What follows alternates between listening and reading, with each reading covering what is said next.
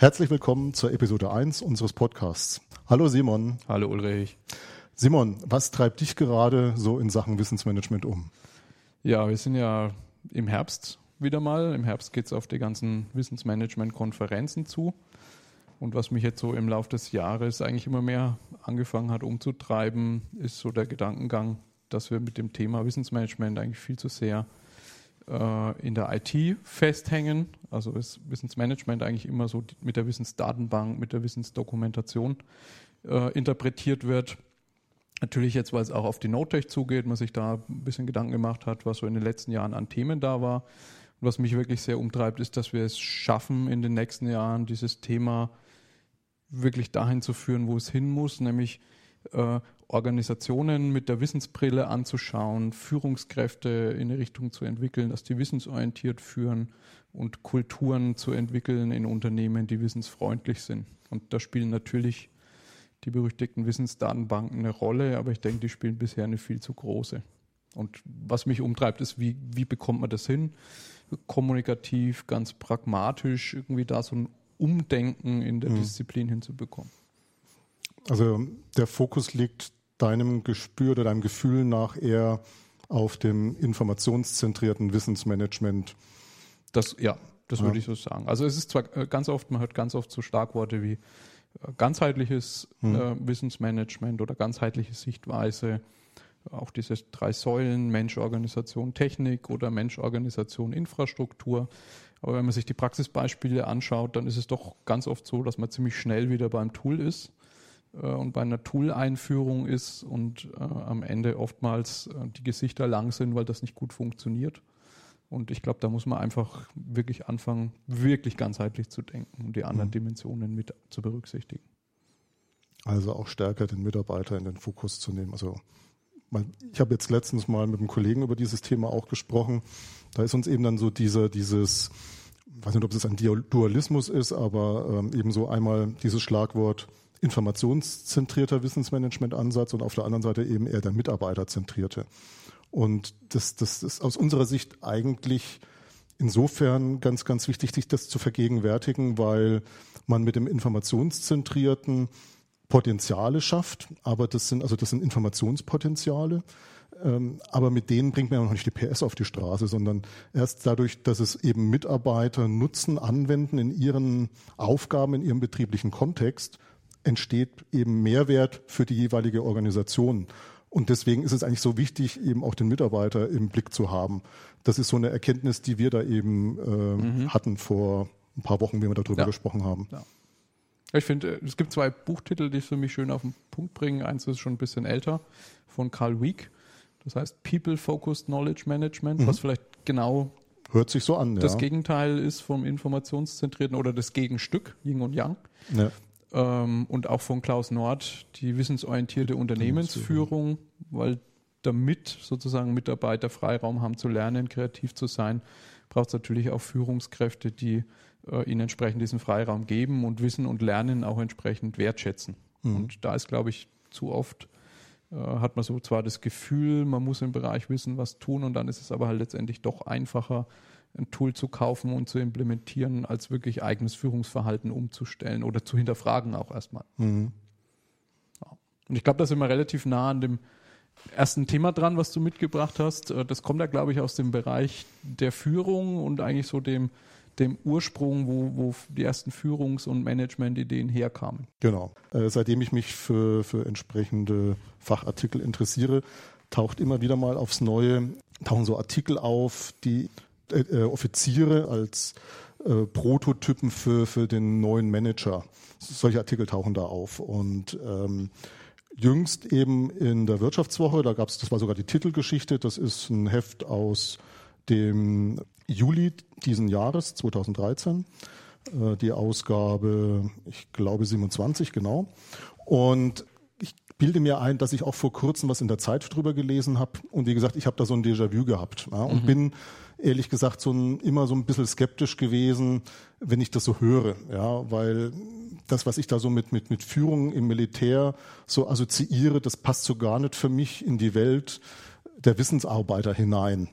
Hab mich allerdings, da muss ich jetzt dann wirklich sagen, habe ich was gelernt. Mhm. Äh, und zwar, wenn ich mir das anschaue, also diesen Artikel gerade aus der Wirtschaftswoche, was da so steht, und da gibt's eben so ein paar Topics, die die da hervorheben, nämlich großzügig delegieren, exakt strukturieren, alleine entscheiden, konsequent verantworten, ruhige Präsentation oder ruhig präsentieren, äh, dann sind das erstmal so Sachen, wo ich jetzt nicht sagen könnte, das ist ja totaler Quatsch.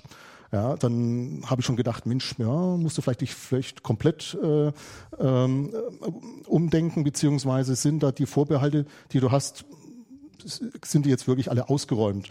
Und da sind mir zwei Sachen dann doch aufgefallen, die mir da in dem Zusammenhang wichtig sind äh, zu betonen. Und bei dem einen Punkt allein entscheiden, ähm, da steht als erster Satz, lassen Sie sich umfassend informieren und beraten, aber nicht reinquatschen. Und dieses umfassend informieren und beraten, das ist für mich so wieder der Klassiker, ne, so Wissensmanagement, sich das, die Erfahrungen, das Know-how der Leute um mich herum sammeln, äh, um, um dann eben meine Entscheidung, die ich als Führungskraft definitiv zu treffen habe, fundierter zu machen. Also mhm. ich, ich sehe jetzt nicht äh, das Wissensmanagement als Vehikel, um Basisdemokratie in einer Organisation einzuführen. Ich sehe es durchaus auch so, dass jemand die Entscheidung treffen muss. Das Entscheidende ist aber dabei, dass die auf einem wirklich soliden Fundament fußt. Und deswegen ist dieser erste Satz, der hier so im, in der Wirtschaftswoche da eben auch so steht, aus meiner Sicht so wahnsinnig wichtig. Denn wenn das nämlich nicht passiert, dann, dann wird es für mich kritisch. Ja. Also wenn, wenn so aus dem Militär, man kennt ja dieses geflügelte Wort Command and Control. Also wenn sozusagen der Commander das Ziel setzt und nur befehlt, ohne auf irgendjemand zu hören, dann wird es schwierig, wenn es um Wissensarbeit geht. Genau. Und also da kommen wir auch gleich noch zum, zum zweiten Punkt, der mir in dem Kontext eben auch wichtig ist. Gerade die Leute, die dann vielleicht so einen Artikel gar nicht gelesen haben, sondern nur so, so die, die Überschrift so wahrnehmen, oh ja, äh, Offiziere sind super tolle Führungskräfte, äh, die könnten die Assoziation haben, ah, also im Endeffekt doch autoritäre Führung ist die Führung, ist der Führungsstil der Zukunft. Und ähm, also das ist definitiv, glaube ich, nicht der richtige Weg, um erfolgreich Wissensarbeiter zu führen, sondern mhm. man muss kooperativ führen, man muss äh, die Partizipation zulassen und das steckt ja eben auch in diesem von mir her äh, gerade äh, zitierten Satz eben äh, umfassend sich informieren und beraten lassen. Ja, da, da steckt eigentlich schon so auch diese Partizipation mit drin. Man, man kann äh, Entscheidungen mit beeinflussen, indem ich eben entsprechenden Input liefere. Ja, und, und das ist der intelligente Weg. Und das kann ich auch nur machen und ich kann auch nur erwarten, dass die Leute wirklich all ihren Input geben, wenn ich eben nicht autoritär mit ihnen umgehe. Weil ich, also Autorität ist für mich auch immer verbunden mit Angst. Und äh, dann, wenn, wenn ich also so eine Atmosphäre der Angst erzeuge, dann werde ich nicht die Leute dazu bringen, all das zu teilen, was, was sie gelernt haben, was sie erfahren haben über die Jahre und Jahrzehnte hinweg. Und das wird ja auch gestützt, umgekehrt von äh, Studien und Forschungen, die sich um Wissensarbeiter kümmern und was motiviert Wissensarbeiter. Da steht ganz oft auf der Wunschliste oben Autonomie. Also eben nicht Micromanagement, dass mir jeder Schritt einzeln vorgegeben wird. Und das ist eigentlich genau dieses Zusammenspiel. Der, der Mitarbeiter braucht Autonomie und die muss aber die Führungskraft auch zulassen. Richtig, ja. Vielleicht noch ein weiterer Punkt, auch in diesem Kontext. Ähm, Militär und, und, und Führung und auch so, so Analogien zu suchen zwischen ähm, eben dem, dem, dem militärischen Umfeld und dem betrieblichen Umfeld.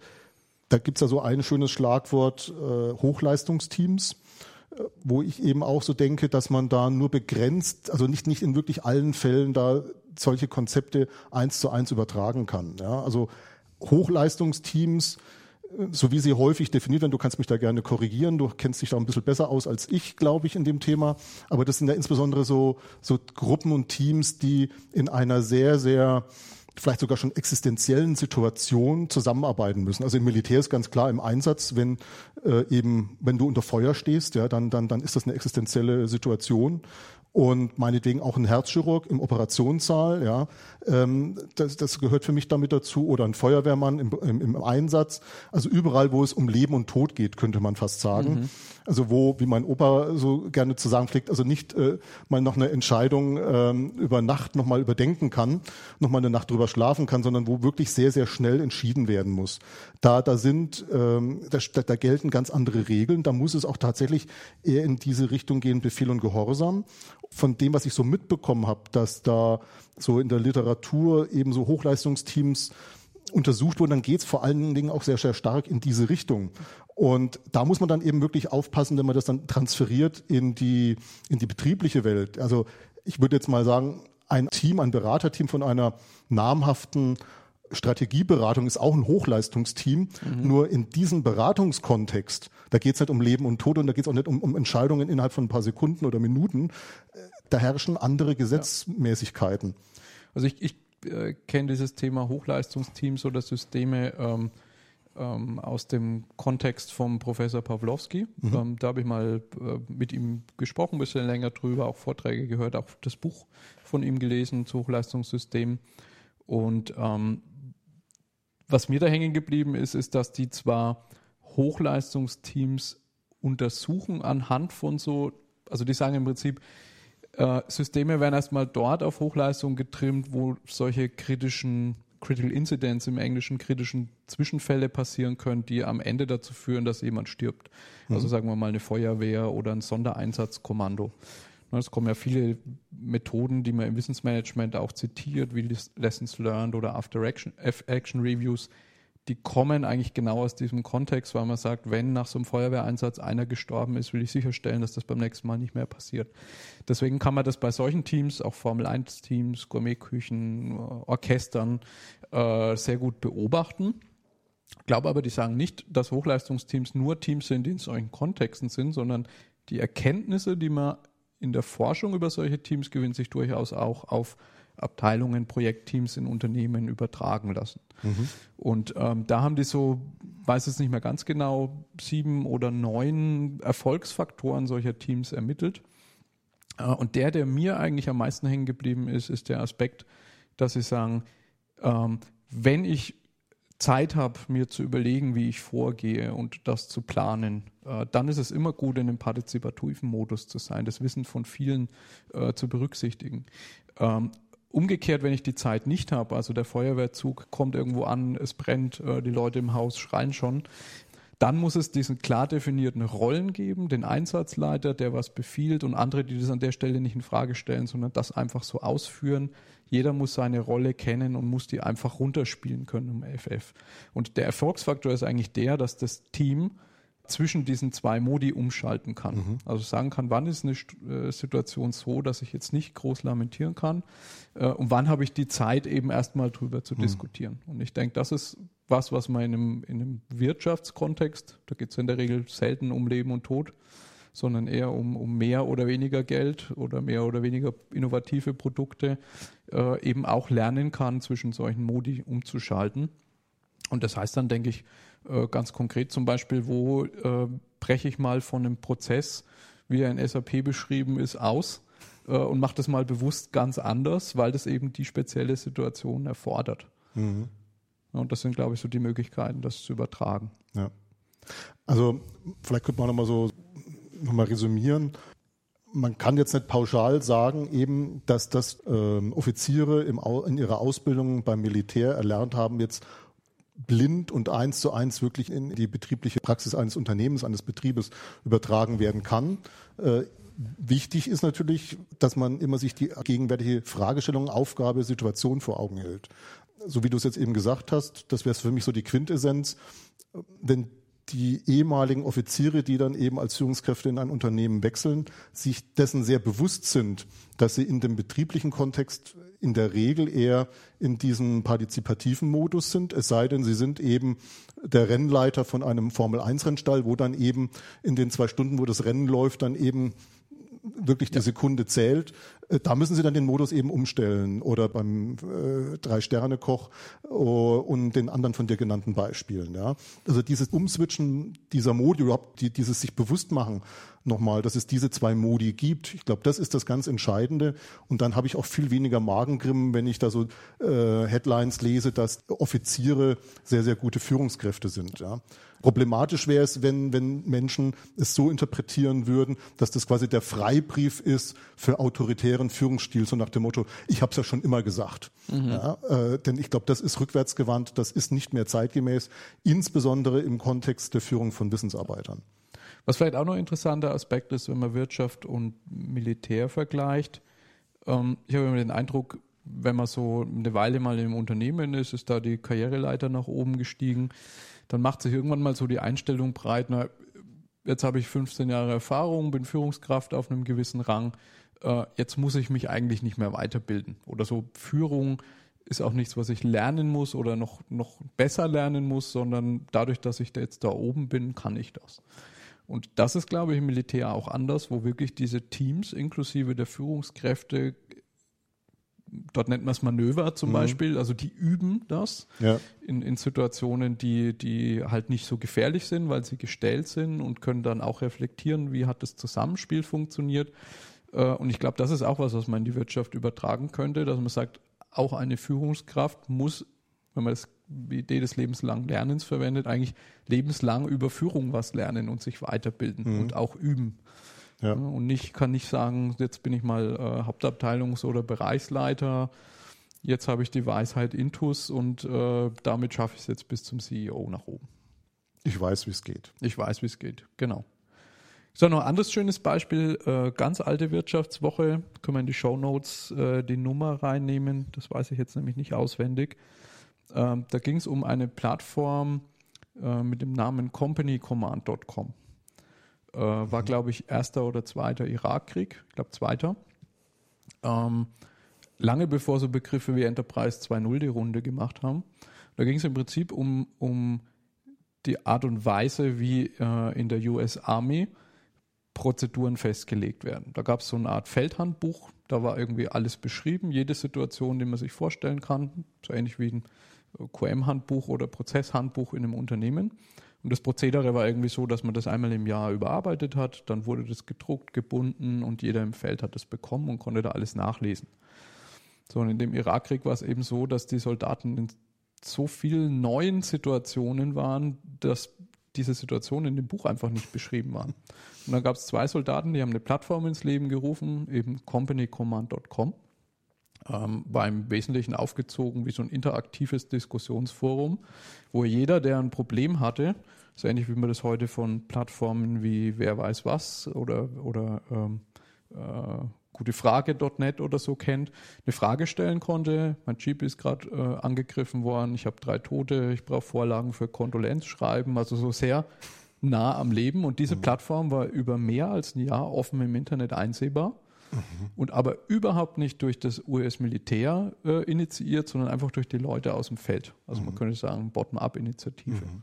Und ich glaube, dass äh, das Management oder die, die Führung äh, letztendlich der US Army hat was an sich gemacht, was gut war. Die haben das nämlich nicht platt gemacht und die Leute bestraft, sondern haben erkannt, dass dieser Prozess mit diesem Handbuch zu langsam ist für viele der Situationen, in denen sie heute sind. Haben das natürlich dann zugemacht. Man kann das heute im Internet sich nicht mehr anschauen, aber es ist heute fixer Bestandteil sozusagen der, des Prozessmanagements, wenn man so nennen will, im Militär haben auch dafür gesorgt, dass die Leute im Feld äh, mobile Endgeräte haben, auf sowas zugreifen können. Und ich glaube, so eine ähnliche Entwicklung sieht man jetzt auch in vielen Unternehmen unter Labeln wie äh, Social Process Management, Prozessmanagement 2.0, ne, wo man eben auch erkennt, ich kann nicht mehr aus einer zentralen Position heraus jede Eventualität äh, vorhersehen. Mhm. Ja. Gut. Haben wir noch was zu dem Thema? Also mir fällt jetzt spontan nichts mehr wirklich an. Also wie gesagt, für mich war immer wichtig dieser Appell an unsere Zuhörer, da eben diese Differenzierung zu machen, von der ich ja schon gesprochen habe. Und vor allen Dingen das nicht misszuverstehen als Appell, ähm, da jetzt einen autoritären Führungsstil zu praktizieren und zu betreiben. Denn wenn man sich das mal genauer durchliest, dann kann man das zumindest aus meiner Sicht da wirklich nicht daraus ableiten. Okay, gehen wir über zu unserem nächsten Thema. Mhm. Ähm, ich habe ein Thema mitgebracht ähm, aus einem Praxisproblem heraus, was es oft gibt. Wenn man sich so die, die Theorie des Wissensmanagements anschaut, dann trifft man ganz oft auf so eine Anweisung oder den Tipp, man soll doch dafür sorgen, dass man die Wissensziele oder die Wissensstrategie, die man verfolgt, aus den Organisationszielen ableitet. Also entweder aus der Unternehmensstrategie oder aus der Vision. Ähm, wenn man sich das zu Herzen nimmt und probiert das aus, dann stellt man ganz oft fest, dass das ganz schön schwierig ist, ähm, weil oftmals so diese Ziele sehr schwammig formuliert sind, sehr unklar sind, ähm, den Mitarbeitern oft auch gar nicht bewusst sind. Ähm, und da ist mir in dem Kontext ein Artikel untergekommen aus den VDI-Nachrichten 33, 34, 2013. Und äh, die, das hat eine Überschrift, willst du viel, vereinbare ein Ziel. Und es ist ja so, wenn man jetzt diesen Begriff der Zielvereinbarung sich mal vornimmt, das ist ja ein, ein Prozess, der mittlerweile, glaube ich, in sehr vielen Unternehmen etabliert ist seit langer Zeit. Der eine oder andere stöhnt vielleicht jetzt so eine Zielvereinbarung als altes Thema. Äh, ich glaube aber, äh, der ist in vielen Fällen noch nicht so ausgeprägt, wie er sein müsste, damit wirklich ein Wissensarbeiter, der sich autonom auch dann ein Lernziel sucht oder einen Weg zu irgendeinem Ziel sucht, genau weiß, was zu tun ist. Und ich glaube, dass da eine riesengroße ähm, Effizienz, Produktivitätsreserve drinsteckt. Also diesen, über, diesen, über einen klareren Zielvereinbarungsprozess klarer zu sein, was wollen wir eigentlich, was müssen wir dafür lernen und wie kontrollieren wir dann auch am Ende, ob wir das getan haben. Und ähm, das Interessante an dem Artikel ist, dass die sozusagen die Brücke spannen zum Thema Motivation.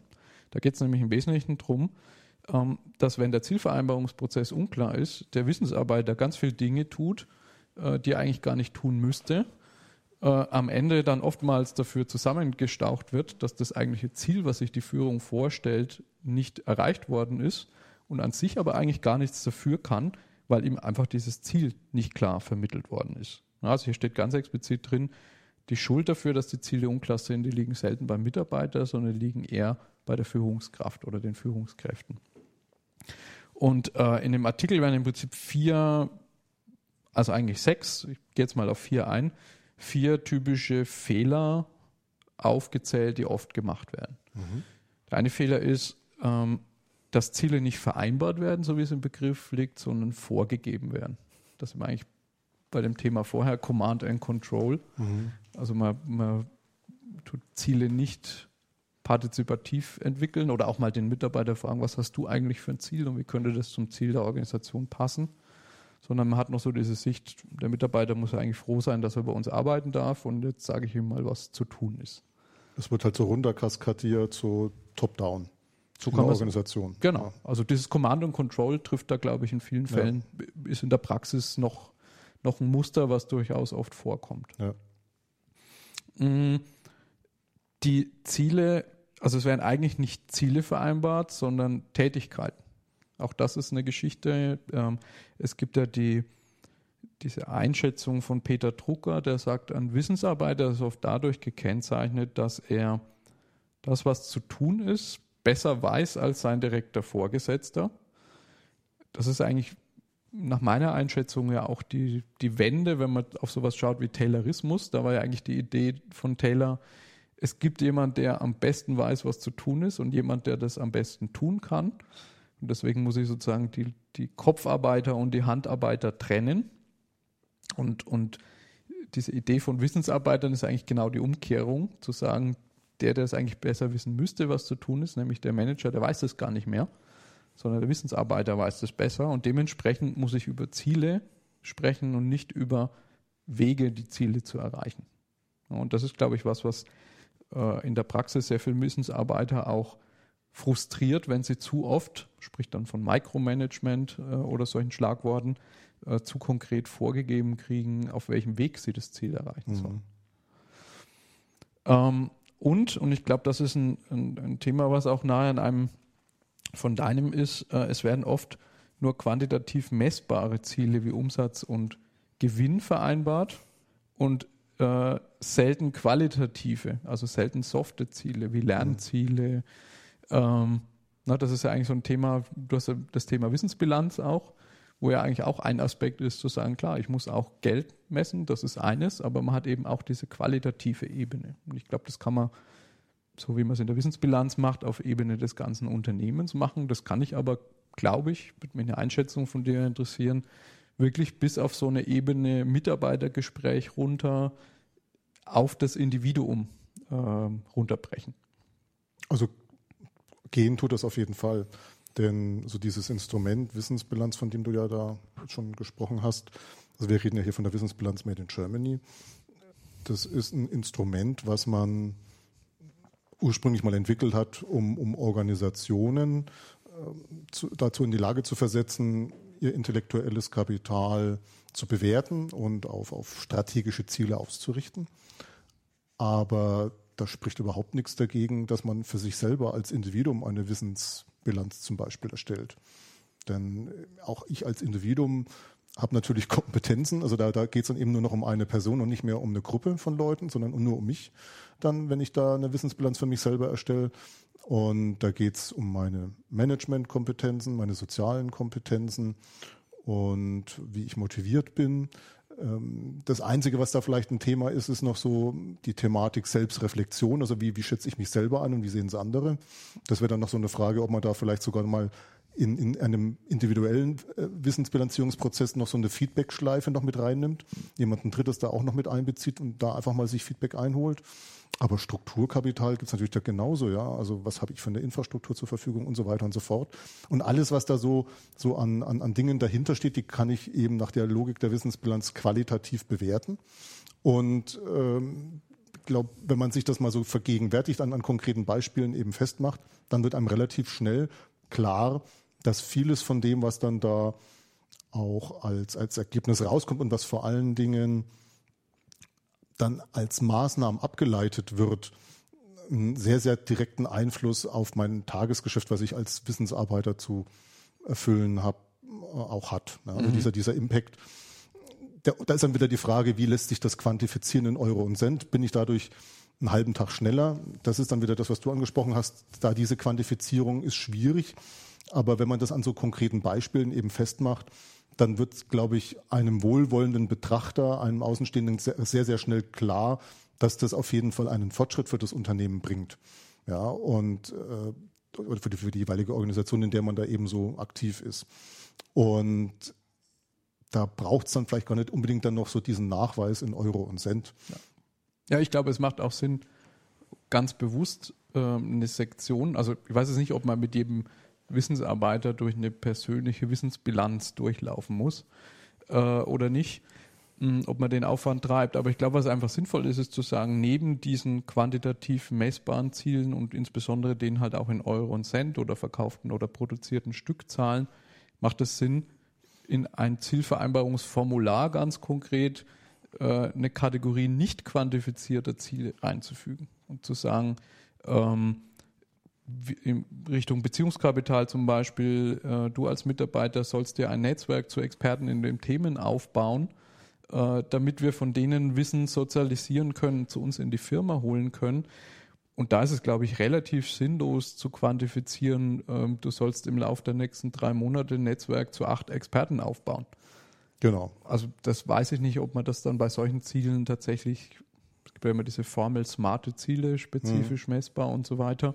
Äh, ob das da dann gut funktioniert oder ob das, ähm, ob man da nicht einfach sagen kann, äh, man hat ein Ziel, was aber nicht mit einer quantitativen Kennzahl hinterlegt ist. Ja, also in dem speziellen Fall würde ich auch gar nicht die Anzahl nehmen, sondern da würde ich dann eher sagen, in welchen Fachdomänen ja, solltest du Kontakt aufnehmen.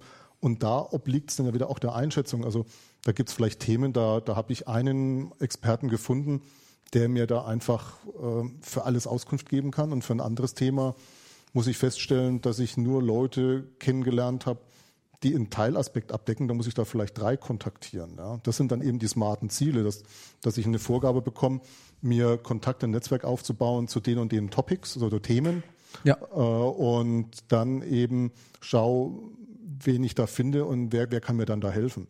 Vielleicht noch eine ganz kurze Anmerkung noch zu, zu dem Thema äh, Aufwand für die Wissensbilanz. Also man kann die extrem skalieren. Ja. Und also es ist auch denkbar, gibt ja diesen Wissensbilanz-Schnelltest auch für, für, für Unternehmen. Da braucht man nicht mal eine halbe Stunde für. Ne? Also mhm. man kann das, ich würde das mal sagen, also für, für einen selber, da, da gibt es durchaus ein, eine vorstellbare Vorgehensweise, die 30, maximal 40 Minuten dauert. Und das ist, denke ich, wenn man das einmal im Jahr macht, durchaus, äh, durchaus machbar. Genau. Ja. ja.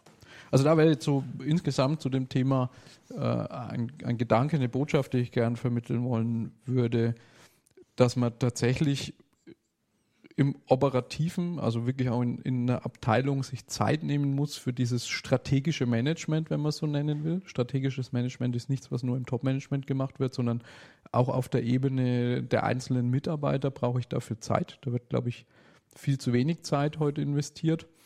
Ähm, und ich glaube, es hilft auch ganz besonders, man hört ja jetzt immer mehr diese Sprüche der, der Informationsüberflutung oder dieses äh, Nesbit-Zitat, äh, wir trinken in Informationen, aber uns dürstet nach Wissen. Ich glaube, je schärfer ich das Ziel habe, was ich brauche, desto schärfer kann ich daraus ableiten, was ich eigentlich wissen muss, um, um dieses Ziel zu erreichen. Und desto klarer kann ich mir auch meine Informationsfilter einstellen und sagen, das ist eine Zeitschrift oder eine Kategorie oder eine Veranstaltung, die ich lese, zu der ich gehe und das ist eben eine, die ich nicht brauche. Ja, vollkommen richtig. Wobei vielleicht eine Kurzanmerkung auch da wieder an der Stelle.